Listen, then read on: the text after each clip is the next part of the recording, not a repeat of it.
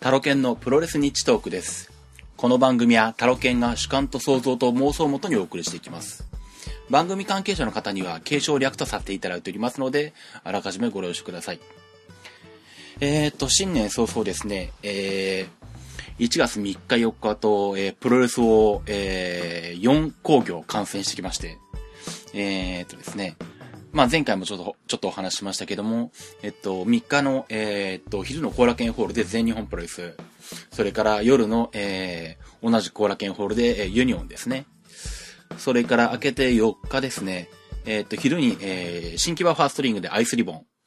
えー、そしてその夜に、えー新宿フェイスでですね、えーガミ選手が主催しているウェーブですね。こちらの方を観戦してきました。えー、ちなみに、えっ、と、ドームの方は全く、えっ、と、スルーしています。今回はですね、えー、そっとその中で、えっ、と、まず3日のユニオンですね。こちらの、まあ、えー、っと、レポートといいますか、えーまあ、感想みたいなことですね、お話ししていきたいと思います。で、まあ、こちらですね、えっと、全席2000円の特別価格興行ということで、まあ、それで初めてユニオン観戦しようかなということで行ったんですけども、場所が意外に良くてですね、えっと、後楽園ホールの、あの、南側で、で、しかもあの、階段席じゃない、いわゆるリングサイドに当たる場所っていうのかな。あの、リングと同じ高さの、えーっと、場所に椅子を並べた席だったんですね。なんで結構、あのー、2000としてはまあお得な席になると思うんですけども。で、えー、まあ、どうでしょう。あのー、まあ、報道なんかでもね、あのー、いろんなところで言われてると思うんですけど、まあ本当に超満員、札止めだったそうですね。まあそれでも赤字という話なんですが。まあ本当に目いっぱい入っていて、なかなかここまで入ることはね、少ないんですけど、最近後楽園ホールっていうのは。で、まあ試合は、えーっと、5試合か。あったんですけども、まあ、えーっと、その中でですね、えーっと、かいつまんで、えー、えーピックアップしてお話ししていきたいんですけども、えーっと、まずはですね、第4試合。えーっと、大岡県復帰戦ですね。えーっと、パンクイデスマッチ、10分一本勝負となっていますけども、えーっと、これはですね、えー、かなりひどいです。えっと、ひどいというのはですね、これは褒め言葉ですね。えっとですね、まあこれ、あの試合開始当日というか、その、試合開始の時に、あの試合内容が発表になったんですけども、当初はカードしか発表されてなかったんですね。で、その場で発表されたのが、えっ、と、パンクリデスマッチ。デスマッチっていうか、ただのパンクリ競争なんですけど、えっと、天井からですね、えっ、と、ロープを吊るしまして、その先にパンをいくつか縛っておきまして、で、制限時間内に、えっ、と、パンをたくさん食べた方が勝ちというルールですね。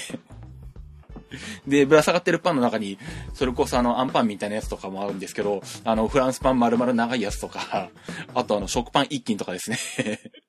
結構無茶なのがあるんですけども、えーとにかく1個は1個らしいですね。で、えーっと、まあ、試合進行していく、えー流れの中で分かったんですけど、とりあえずパンを1個食べたら、えっと、1ブレッドというポイントが与えられるそうですね。半分だったら0.5ブレッドらしいです。で、まあ、10分一本勝負なんで、10分間の制限時間内に、まあ、大家と、えっ、と、菊地毅選手とどっちの方がたくさん食べるかって話になるんですが、えっと、最初あの、ゴングが鳴ってですね、あのー試合が始まった当初は、とりあえずプロレスラーなんだから、プロレスで勝負をつけようぜみたいな話になって、あの、エルボー合戦とかやったりしたんですけども、あの、途中からあの、本来の目的に戻ってですね、ひたすらパンを食べるという方向に行ったんですね。で、しかもあの、パン食い競争なんで手使っちゃいけないんですよ。なんであの、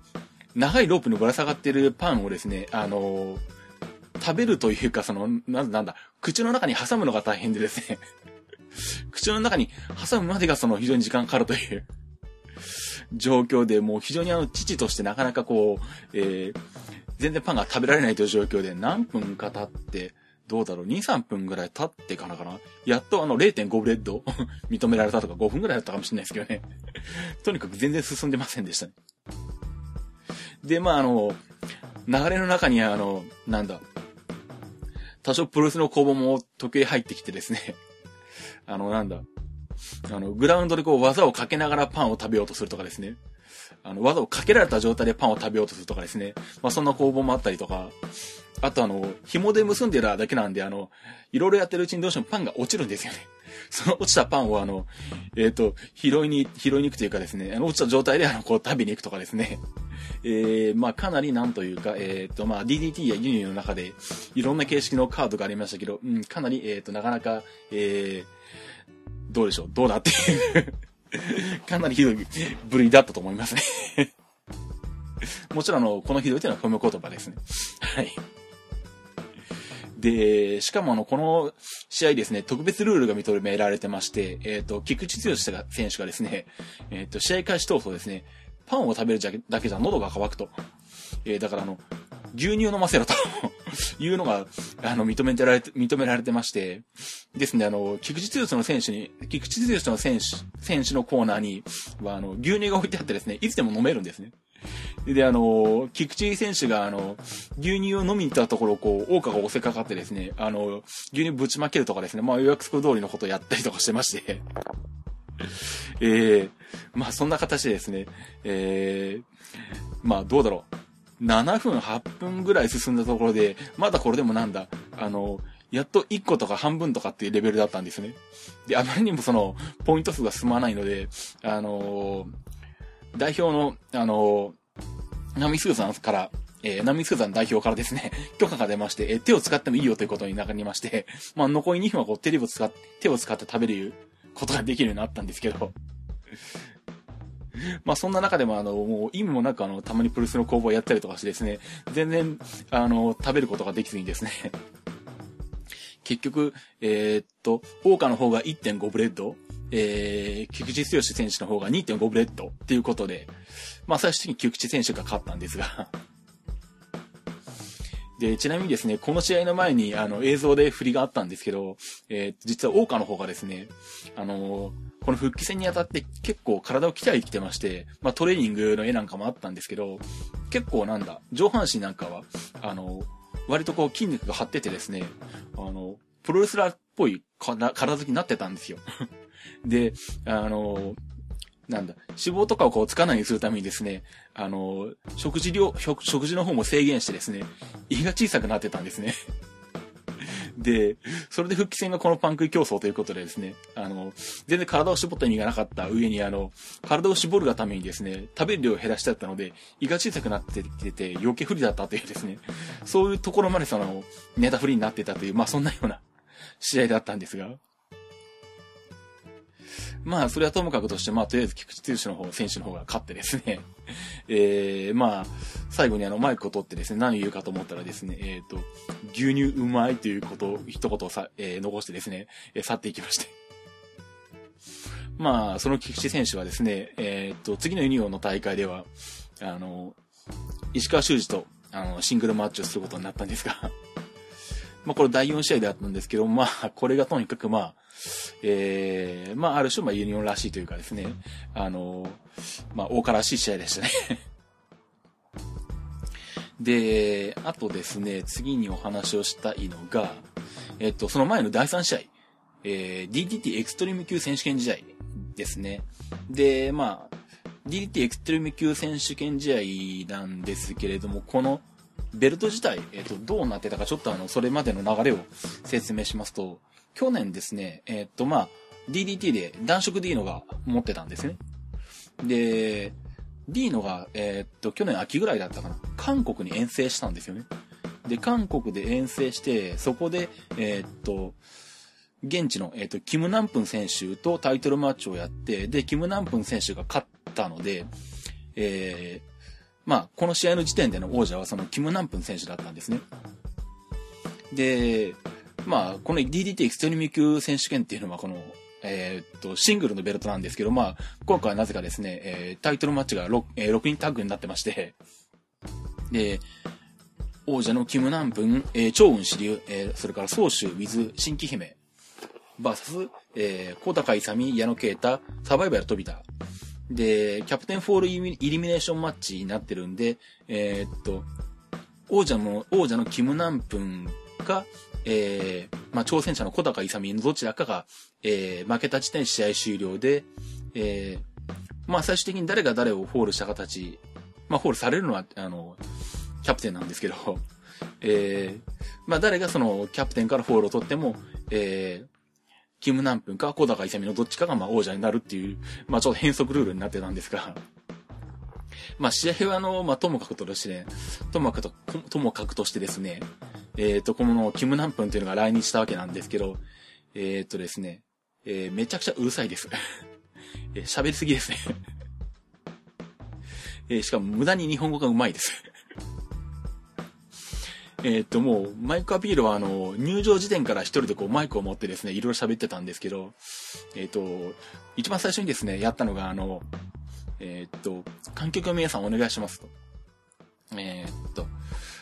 私がこれから今何分と言いますから、そうしたらキム何分と返してくださいと。もうこの時点であの、後ろの観客席から、うわ、こいつめんどくせえって声が聞こえたんですけど、初来日でめんどくせえって言われる外国人珍しいなと思ったんですけどね。まあでもとりあえず、キム、あのなんだ、今何分って言ったらキム何分、今何分、キム何分って2、3回繰り返してですね。その後リングに上がっても喋りまくりでですね、あの、もうむしろあのタイトルマッチよりもなんかあの、アントンとマイク合戦やらせた方が面白いんじゃないかっていう感じがするんですが。で、まあ、とにかくその、なんだ、えー、っと、マイクがなかなか終わんない中で、とりあえずあの、奇襲みたいな形で試合は始まったんですけど、えー、この6人タッグの中でですね、一番目を引いたのはですね、えー、っと、実はマネージャー、まあマネージャーって言うんだろうな、ウィズで、えー、っと、選手になってないんで、えー、っと、新規姫。えっと、新規姫っていうのは、あの、真実の真に、えっと、対象ごとのことに、えっと、姫って書くんですね。まあ、要は誠なんですけど、アイスリボンの。誠がですね、まあだから、なんだ、えっと、まあ、中国側の、えー、っと、まあ、ここら辺も突っ込みところあるんですけど、まあ、後で言いますけれども、あの、まあ、いわゆる、中国女性っぽい入れたちで現れてて、まあ、試合はしないんで、あの、そういう衣装を着てたんですけど、めちゃくちゃ似合うんですよね。で、基本的に誠って割とこう、釣り目な感じの顔出しで、おもながでこう、なんだろう。うん、あのー、すっきりとした顔立ちで、それにこう、ああいう衣装と化粧するとめちゃくちゃ綺麗なんですよね。で、これはこのままアメリカに連れて行って WWE のディーバとかで通用するんじゃないかとか思ったりしたんですけど、と思ったらですね、あの、先日中プロを読んでたらですね、実は密かに誠が、あの、WWE のトライアウトを受けた、受けていたみたいですね。去年12月ぐらいに受けたのかな？なんかあの、田尻のあの、仲介でっていうことで、でも WWE のトライアウトを受けてみ、受けてるみたいです。なんで、ひょっとしたら、あの、誠がそのうちあの、アイスリボンの誠じゃなくて、あの、WWE の誠になってる可能性があるんですが。まあ、そんな誠をですね、あの、まあ、本来は試合に参加しないはずなんですけど、あの、乱闘の中でですね、えっと、まあ、サバイバル飛びたの方と絡んでですね、えー、サバイバル飛びたをキックで、まあ、倒しまして、で、まあ、そのまま飛びたの方が、えー、っと、ピンフォール取られたんだったかな？で、えー、っと、まあ、一番最初にこう、抜けた形になったんですね。まあ、この誠対サバイバル飛びたっていうのもなんかすごい為替だなと思うんですが。で、まあ、あと、まあ、その後、試合がそれなりに進んでいって、まあ、最終的には、えー、っと、イサミが、えー、っと、チャンピオンのキム・ナンプンから、えー、っと、ダブルニードロップか。ダイビングダブルニードロップで、えー、フォールを取って、えー、っと、イサミの方が、えー、っと、DDT エクストリーム級のチャンピオンになったというような流れでした。まあ、エクストリーム級ってのは本当にあの、巻いてるチャンピオンのキャラクターによってこう、試合内容というか、あの、試合の形式がもうコロコロ変わるんで、ディーノが巻いてればいかにもディーノらしい試合形式になるし、あの、チャンピオンによってかなり変わってくるんですけども、まあ、イサミが巻いたっていうのはですね、まあ、イサミ本人もこのベルト欲しかったっていうことなんで、なんだ、本来のエクストリームにふさわしい、あの、ハードコアなタイトルマッチが今後行われるのかなと思ってちょっと楽しみにしてますね。で、あとなんだ、あ、そうそう、あと、突っ込みたいなと思ったのがですね、えー、っと、まあ、チャンピオン組なんですけど、えー、っと、キムナンプン、超雲支流、宗主ウィズヒン新規姫っていう風になってるんですけど、冷静に考えたら中国と韓国混じってるじゃんっていう。全然区別されてないというですね。とりあえず中国、韓国っぽければいいのかっていう組み捨てじゃねえかと思ったんですけどね。まあ、それはそれでいい、それだけのことなんですけども。あとですね、えー、っと、まあ、純粋に、えー、っと、ネタなしの試合としてですね、えー、っと、まあ、お話ししておきたいのが、えー、っと、富永慎一郎デビュー戦ですね。え30分一本勝負で、富永慎一郎対エルジェネリコ。えー、まあ、この試合、えー、富永慎一郎のデビュー戦なんですね。で、富永慎一郎っていうのは、まあ、学生プロレス出身で、学生プロレスの頃に、あの、エロワード・ネゲロという ですね。まあ、いかにも学生プロレスっぽいリングネームなんですけども、まあ、このリングネームで活躍してまして、なんだっけ？学生プロレスの、えー、っと、学生プロレスサミットかなんかで2年生でもメインを張ったのかな？っていうことで、ある種まあ、天才というような、えー、っと、優遇の高い選手なんですけども、なんでしょうね、結構、あの、DDT の高尾相馬なんかもそうなんですけど、まあ、高尾相馬って学生時代はビーマなんですけどね。あの、シーマのパロディで、あの、ビーマでしかいけない男ビーマっていう キャッチフレーズだったんですけども、割となんだろう、学生プロレスで活躍してうんぬんとか、学生プロレスから入りましたよっていうことは言うんですけど、なぜか学生プロレスの頃のリングネームってのはなぜか DDT なんかも言わないんですよね。これは何だろう。やっぱり名前がさすがに遅れすぎて控えるというのか、という、そういう、まあ、配慮なのか何なのかわかりませんけど、別に学生プロレスって言ってるんだからもうその子のリングネームも言ってしまっていいような気がするんですけどね。まあ、その、エロワードねけど、まあ、改め、富永慎一郎のデビュー戦だったんですけども、えっ、ー、と、相手の、相手のエルジェネリコっていうのがですね、まあ、マスクマンで、えっ、ー、と、カナダの、えっ、ー、と、マスクマンなんですね。で、なんだ、必殺技が、まあ、えっ、とですね、コーナーからのブレーンバスターなんですけど、ブレーンバスターを、えっと、リング上に叩きつけるんじゃなくって、相手の頭をコーナーマットに落とすっていう、結構無茶な技なんですけども。まあ、それが、あの、必殺技の選手ですね。で、まあ、かなりカナダでは、えっ、と、有名な選手みたいです。で、まあ、富永慎一郎の方も、かなりこう、あの、いぶしばりの、あの、空中の動きが、こう、独特な空中感覚のいい選手で、まあ、そういうところから結構ですね、あの、まあもちろんエルジェネリコも、あの、動きがかなりこう、あの、独自のものがあるんで、まあ、あの、試合としても結構楽し、えー、楽しめるというか期待できるようなカードだったんですね。で、まあ、試合内容的には、まあ当然ですけど、エルジェネリコにこう、富永が攻め込まれるような試合にはなってくるんですけども、なんだろう、まあ結構きついカルテチョップなんかもらって、あの、逆水平チョップなんかもらって、胸を、あの結構、痛がってたりとかしましたけど、まあ学生プロレス出身なんで、あの、ダメージに対する打たれ弱さってのはまあしょうがないと思うんですよね。うん。で、まあただなんだろう。やっぱりまあ、あの、思った以上に頑張りましたね。最終的には、えっ、と、エルンジェネリコの、まあ多分、あの、決め技に近い技なんでしょうけど、えー、っと、片方が、えっと、タイガースープレックスのクラッチで、片方がドラゴンスープレックスのクラッチで投げるスープレックスホールド。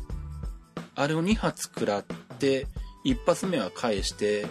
で、2発目は、えー、っと、ちょうどロープギャラあったんで、ロープを掴んで、えー、っと、ロープブレイクで逃げれたんですね。あれだけ食らって、ちゃんと冷静にロープの位置を把握して、ロープを掴んで、ロープブレイクできると。で、最終的にはそのまあ、コーナーマットにぶつけるブレーンバスターで、まあ、仕留められた形になるんですけども、まあ、デビュー戦でここまで冷静に試合運びができて、相手の技が受けられれば、まあ、本当に御の字だと思いますね。まあ、デビュー戦自体が、あの、外国人相手で、しかも、えっ、ー、と、後楽園で、まあ、セミの前って扱いですから、なんだろう。あの、新人のデビュー戦としてはもう、長谷博が来たぐらいの扱いとも言ってもいいんじゃないかと思うんですけど。まあ、なんでしょうね。今度、この後、ユニオンの大会で、えっ、ー、と、対戦相手がタイガースマスクっていう話ですね。これも、あのー、デビューしたばかりの新人としては、あのー、もう珍しい扱いだと思いますんで、イブシでさえデビュー区の頃こんな扱いではなかったと思うので あの今後が楽しみですし、なんかあれですね、もう、あの、早くイブしてやってほしい感じがしますねうん。まあ、どんな試合するかちょっと、今から楽しみな感じです。あちなみに富永選手、富永の方がやった技は一発目に返したのが、相手の攻撃を返してやったのが、もうあの、場外のエルジェネリコに対する、えっ、ー、と、トップロープからのムーンサルトアタックって もう一発目がそこで、そこなので まあ、あのかなり本気を出したらいろいろ飛ぶと思います。で、あとはですね、えー、っと、メインイベント。えー、っと、60分一方勝負で行われた石川市自体中西学と。まあ、中西が最終的にヘラクレスカッターで勝ったんですけども、なんだろう、えー、っと、石川の方は、えー、っと、トップロープからの、えー、32問ミサイルキックとかですね、えっと、かなり技を出しまして、あとはなんだ、一番効いてたのは頭突きかな、ヘッドバットですね。まあ試合後に中西自身も今まで食らったヘッドバットの中で一番効いたって言ってたぐらいなんですけど、なんだろう、試合見てて、ひょっとしたらいけるかなという感じの試合内容でした。なんでまあ、試合後に石川の方が、あの、いつかあなたを超えてみせますって言ってましたけど、まあ確かに次やったらいけるんじゃないのと思えるような、まあ期待を抱かせるような試合でしたね。まあこれもやってほしいし、あ、そうだ。中西がマイクの中で明日のドーム、石川に対して見に来いと言ったんですね。実際行ったのかな？この辺はちょっと、あのー、実際行ったかどうかっていうのは、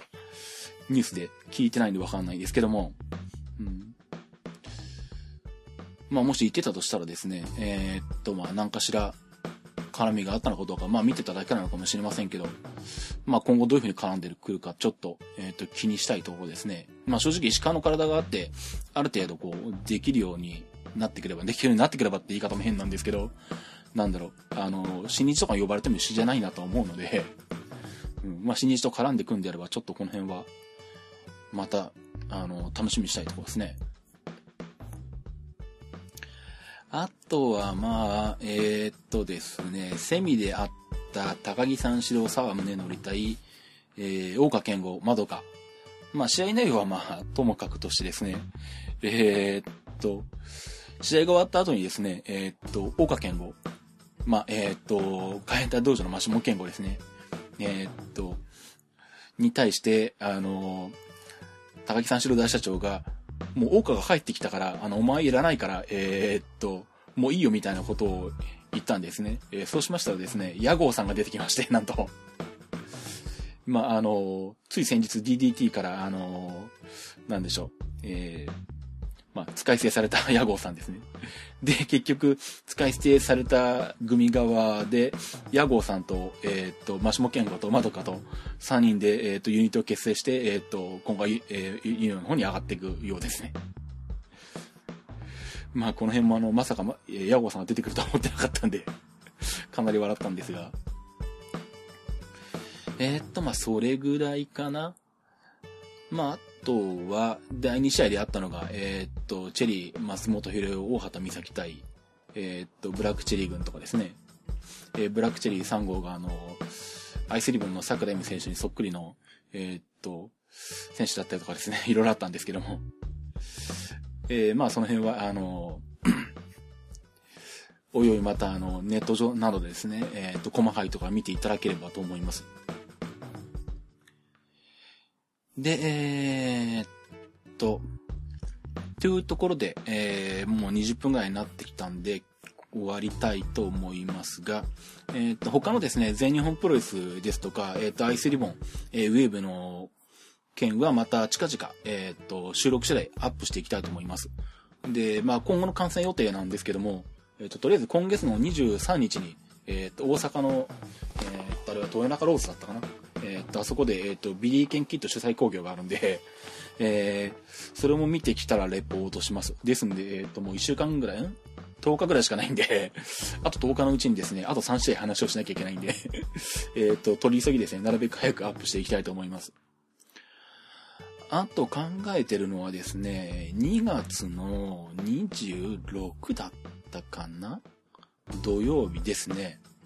えっと、学生プロレスサミット2011っていうのが、えー、っと、コーラケンホールであってですね、ちょっとこれを行こうかなと思ってます。で、まあ、もし行くんであれば、また試合のレポートをしたいと思います。ということで、えー、っと、終わりにしましょう。えー、っと、たまにはこの本、こちらの番組でも言っておこうかな。えー、っと、まあ、私、ツイッターをやってます。えっと、ツイッターのアカウントの方が、えー、アットマークタラケントーク、アットマーク TALK、ん？ごめんなさい。えっ、ー、と、TAROKEN、TALK ですね。えー、あと、えー、私、シズマックという Mac 中心の出張サポートやデータ復旧、えー、Mac の修理などの仕事をしてます。えっ、ー、と、郵送でも受け付けておりますんで、えー、県外からでもご利用いただくことが可能です。えー、こちらの公式アカウントの方が、アットマークシズマック、アットマーク SHIZUMAC になります。えー、っと、では、えー、次回のプルスニッシュトークですね、えー、早めにお送りしたいと思いますので、お楽しみにお待ちください。では、バイバイ。